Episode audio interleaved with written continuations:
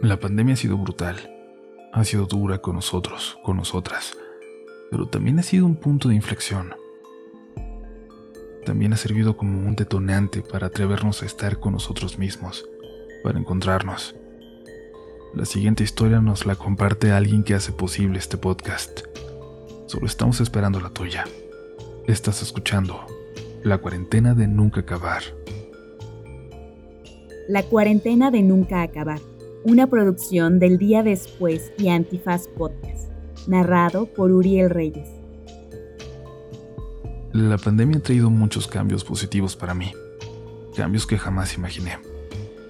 Obtuve un nuevo empleo, cambié de casa, adopté una mascota y conocí a un niño que se ha vuelto mi mejor compañía durante el confinamiento. Mi nombre es Sergio, soy el productor de este podcast.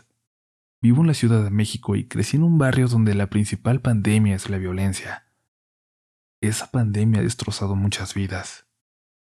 Yo no fui consciente de ello hasta que llegó el COVID a México. Durante años trabajé como profesor de radio para niñas, niños y adolescentes de escasos recursos en un centro del gobierno ubicado en Iztapalapa. Cuando comencé a impartir el taller, era el típico profe gruñón que regañaba al más mínimo ruido pero poco a poco me fui identificando con el grupo y fui creando juegos para aprender a comunicarnos. Nos fuimos integrando en una bonita comunidad y empezamos a hablar sobre lo que significa la infancia y la adolescencia, el estrés de la escuela, los amigos, los derechos, el noviazgo. Era un gran espacio donde además de expresar nuestras ideas, compartimos nuestros sentimientos era una especie de terapia colectiva para las niñas, los niños y también para mí, que comencé a explorar mi propio pasado a través de anécdotas de mi infancia que compartía con la clase. Terminando cada sesión yo volví a mi rol de adulto. La pandemia vino a romper con todo esto. Al principio pensamos que serían solo unas semanas, pero se fue extendiendo y seguramente cuando escuches este podcast seguiremos bajo el peligro del COVID. Después de unos meses comenzamos a impartir clases virtuales. Entonces el taller de radio se volvió ese espacio de desahogo donde niñas, niños y adolescentes podían hablar de cómo estaban viviendo la pandemia y sentirse acompañadas.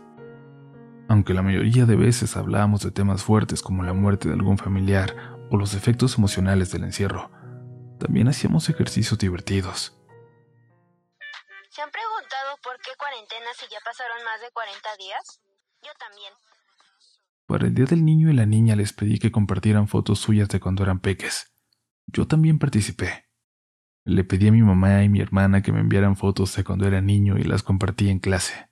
Fue uno de los días más felices que he tenido durante la pandemia, pero también de los más complicados. Nunca había compartido esas fotos con nadie porque, de ser sincero, no me gusta hablar de mi infancia. Por eso después del ejercicio guardé las fotografías en el fondo del ropero. El ciclo escolar terminó. Cambié de trabajo y no volví a dar clases. A pesar de que el nuevo empleo era justo lo que había soñado, me costó mucho trabajo adaptarme. Estaba acostumbrado al contacto virtual con mis alumnos, a las pláticas sobre juegos, adivinanzas y a compartir con mi grupo nuestra realidad pandémica. Ahora no podía acompañarles durante el proceso, ni ellos a mí. En una ocasión, mientras hacía el aseo, encontré una foto de las que había compartido en clase. Era de cuando iba a la primaria. Me sorprendió darme cuenta de cuánto tiempo había pasado, pero estaba más sorprendido de cómo era el niño que aparecía en aquella foto.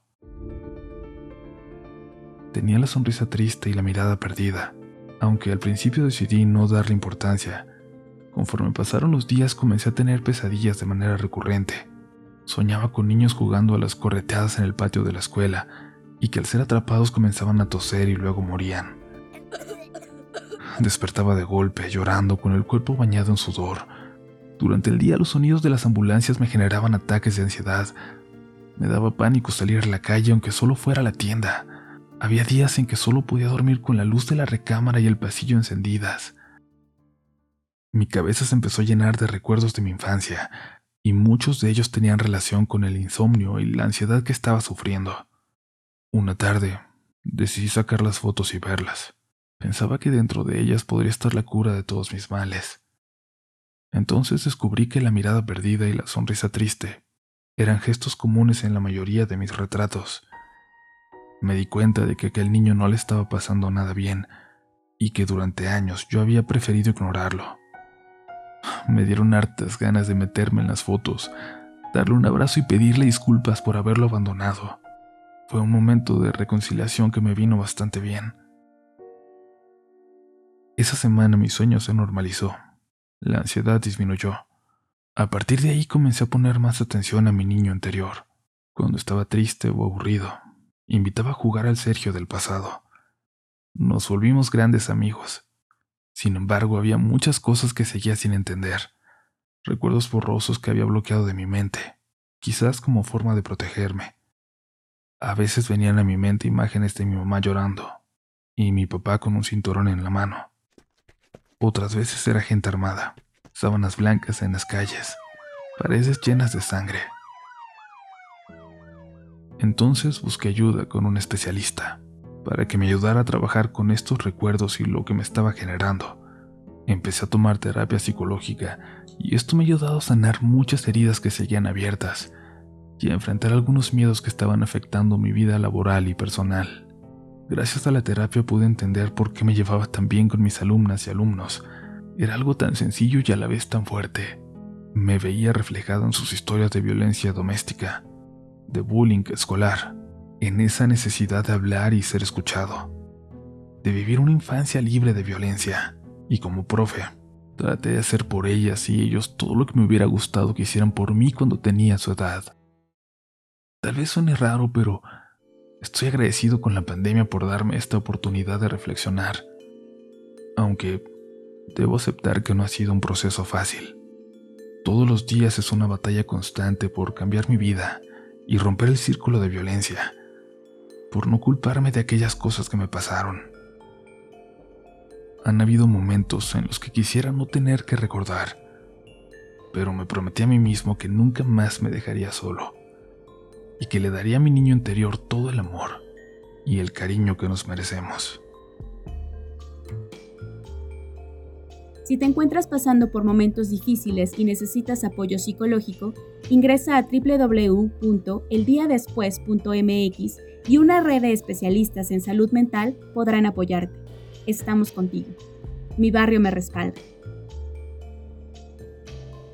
La cuarentena de nunca acabar una producción del día después y Antifaz Podcast, narrado por Uriel Reyes, idea original Viridiana Ramírez, productora ejecutiva Ixchel Cisneros,